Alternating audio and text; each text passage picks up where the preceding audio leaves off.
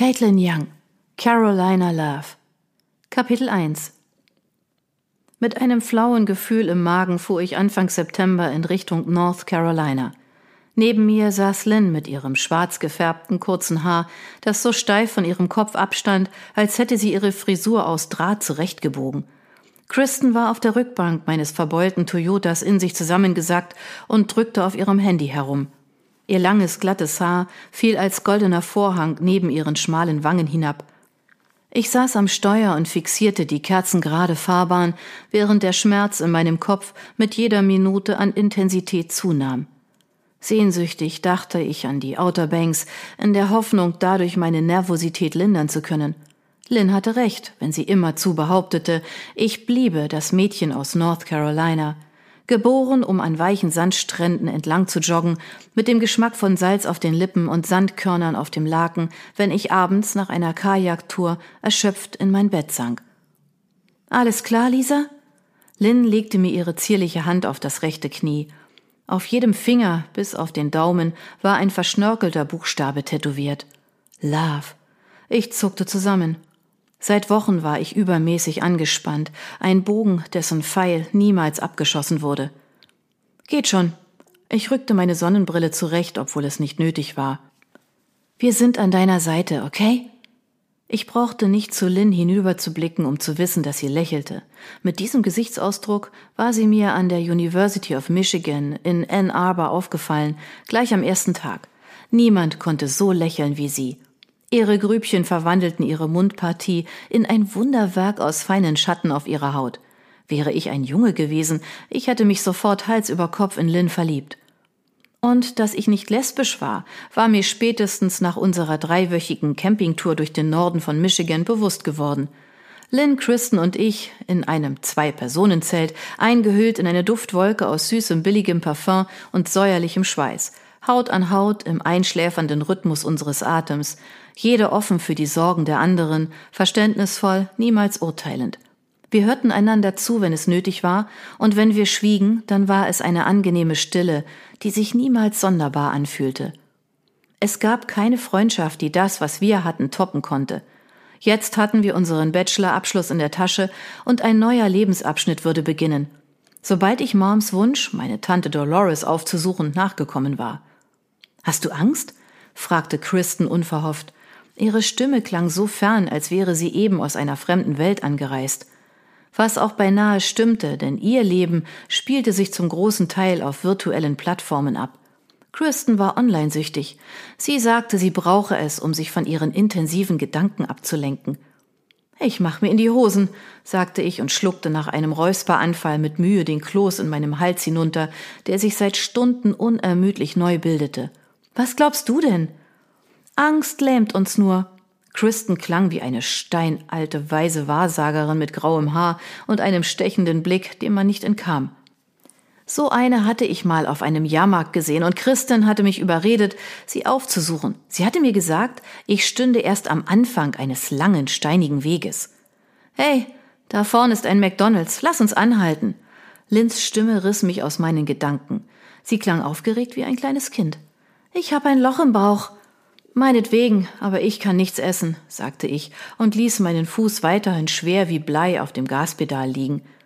Das Bild meiner Mutter tauchte immer wieder vor meinem inneren Auge auf, ihr blasses Gesicht zwischen schneeweißen Laken, ihre kraftlose Hand, die wie ein welkes Laubblatt auf meinem Handrücken liegt. Also ich könnte auch was vertragen, sagte Kristen, und somit war ich überstimmt. Zu dritt war die Sache immer einfach. Es gab nie eine Diskussion und immer eine eindeutige Mehrheit, weil jede von uns eine klare Meinung hatte. Erst als ich auf die rechte Spur wechselte und das Tempo drosselte, merkte ich, wie erschöpft ich war. Nicht nur die Ereignisse der letzten Zeit hatten mich geschlaucht, sondern auch die schlaflosen Nächte, in denen ich gegrübelt hatte, was ich tun sollte. Ich nahm die Ausfahrt in Richtung des gelben M und parkte meinen Toyota schließlich weit weg von den Autos, die fast alle in der Nähe des Eingangs standen. Er war mit dem Blechschaden vorne rechts, wo der Vorbesitzer gegen ein Stoppschild gerauscht war, und den vielen Rostflecken beschädigt genug. Ich wollte keine weiteren Dellen riskieren. Kristen rannte sofort auf die Toilette, Lynn und ich folgten ihr. Egal, wie dringend es war, Kristen vergaß nie, sich zuerst ein Stück Papier aus dem Spender abzureißen, um den Türschließer nicht direkt zu berühren. Sie machte uns immer wieder darauf aufmerksam, dass fremde Frauen den Riegel anfassten, nachdem sie sich unten herum abgeputzt hatten. Sie war ein Fan von Händedesinfektionsmitteln und Einweghandschuhen. Vielleicht liebte sie die virtuelle Welt wegen ihrer Keimfreiheit. Während wir wenig später unschlüssig den Menüplan über dem Tresen studierten, warf uns die rundliche Dame an der vordersten Kasse einen gelangweilten Blick zu. Sie bediente uns schließlich mit einem lethargischen Lächeln. Kristen nannte es den Schnellimbissblues. Wir setzten uns an den hintersten Tisch neben einer großen Glasscheibe, die den Blick auf den Kinderspielplatz freigab. Ich erinnerte mich an all die Reisen auf die Outer Banks, bei denen Mom, Oma Amber und ich bei McDonalds gegessen hatten und die Rutsche das Tollste gewesen war. Als Kind hatte ich in solchen Momenten alles andere vergessen können. Jetzt zwang ich mich trotz des Gefühls, mich jede Sekunde übergeben zu müssen, zu einem Milchshake. Meine Nervosität wurde immer unerträglicher, aber Süßes ging fast immer und man sah es mir nicht einmal an. Meine Beine waren schlank, mein Bauch flach und rein wissenschaftlich betrachtet hatte ich wahrscheinlich Untergewicht. Lynn behauptete, ich sei ein schlechter Futterverwerter und es sei nicht fair. Sie biss genüsslich in einen Schießbürger, während Kristen in ihrem Salat herumstocherte. Ich genoss die Kühle meines Vanilleshakes. Seit dem Telefonat mit meiner Mutter und ihrem Tod zwei Tage später schien es mir, als hätte ich die Fähigkeit zu genießen verloren. Aber das hier tat gut. Verdammt gut. Hast du wirklich keine Ahnung, warum dich deine Mom kurz vor ihrem Tod gebeten hat, deine Tante zu besuchen? fragte Lynn mit vollem Mund. Sie wischte sich mit dem Handrücken über die mit Mayonnaise verschmierten Lippen. So hatten ihr das ihre Eltern sicher nicht beigebracht. Lynn hatte sofort begeistert zugesagt, mich auf dieser Reise zu begleiten, denn sie war der festen Überzeugung, man müsse sein Leben in die Hand nehmen. Sie stammte aus einer gut situierten Familie aus Wisconsin und hatte schon als Teenager gewusst, dass sie an der renommierten University of Michigan in Ann Arbor studieren würde und dass sie niemals so langweilig werden wollte wie ihre Eltern. Mit 30 Jahren würde sie heiraten, mit 32 das erste Kind bekommen und zwei Jahre später das zweite und letzte. Nur der Mann, an dessen Seite sie es aushalten würde und der ihr unerschütterliches Selbstbewusstsein ertragen konnte, war ihr noch nicht über den Weg gelaufen. Nein, und ich habe auch keinen Schimmer, was ich meiner Tante sagen soll, gestand ich fast tonlos und sog an dem Trinkhalm. Habt ihr eine Idee? Ich blickte erwartungsvoll in die Runde. Kristen sah mich wieder an, als wäre sie eben erst aus einer fremden Welt aufgetaucht. Bei ihr wusste man nie so recht, wo sie gedanklich unterwegs war. Aber wir liebten sie trotzdem. Oder gerade deswegen. Wieso versuchst du es nicht einfach mit der Wahrheit? schlug Kristen vor und zuckte mit den Schultern.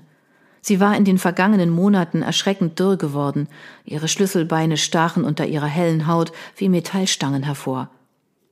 Ich weiß nicht, was die Wahrheit ist. Wieder musste ich schwer schlucken. Ein süßer Schleim steckte in meinem Hals fest und ich hustete in meine Armbeuge. Meine Mom war vor ihrem Tod völlig verwirrt.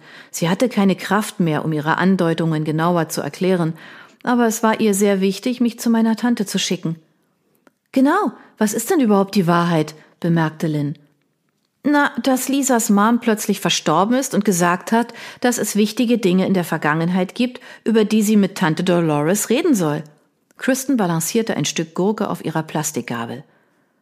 Ich weiß nicht. Meine Stirn glühte und auf einmal glaubte ich, nicht mehr länger am Steuer sitzen zu können. Meine Beine waren schwer und mein Kopfschmerz inzwischen beinahe unerträglich. Ich suchte in meiner Handtasche nach einer Tablette und spülte sie mit einem großen Schluck Milchshake hinunter. Wir können doch nicht einfach da auftauchen und sie bitten, uns aus der Vergangenheit zu erzählen. Ich überlegte kurz. Andererseits, wenn es da etwas so Entscheidendes gab, dann wird sie schon verstehen, warum Mom mich geschickt hat. Wir schaffen das schon.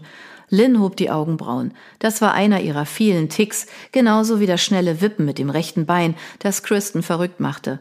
Wir brachten unseren Müll weg und ich bat Lynn, das Steuer für den Rest der Reise zu übernehmen. Kristen nahm hinten links Platz, so dass ich die Rückenlehne meines Sitzes nach unten kurbeln konnte, um ein wenig die Augen zu schließen, zumindest bis die Tablette wirkte. Ich musste eingenickt sein, denn als Kristen mir gegen die Schulter stupste, war mir Spucke aus dem rechten Mundwinkel gelaufen und mein Kopfschmerz war wie weggepustet. Hör mal, Carolina Girl. Ihre Stimme klang aufgeregt. Sie war nie viel gereist. Der Geldbeutel ihrer Eltern war stets dünn gewesen, und sie hatte es nur dank ihres ausgefeilten Intellekts an die renommierte University of Michigan geschafft. Sie war ein unscheinbares Mädchen aus Pennsylvania, das WLAN immer noch für Luxus hielt. Und so weit im Süden, wie jetzt, war sie noch nie gewesen. Dann stöpselte mir Kristen plötzlich ihre weißen Kopfhörer ins Ohr und drehte die Lautstärke auf, gerade noch auszuhalten.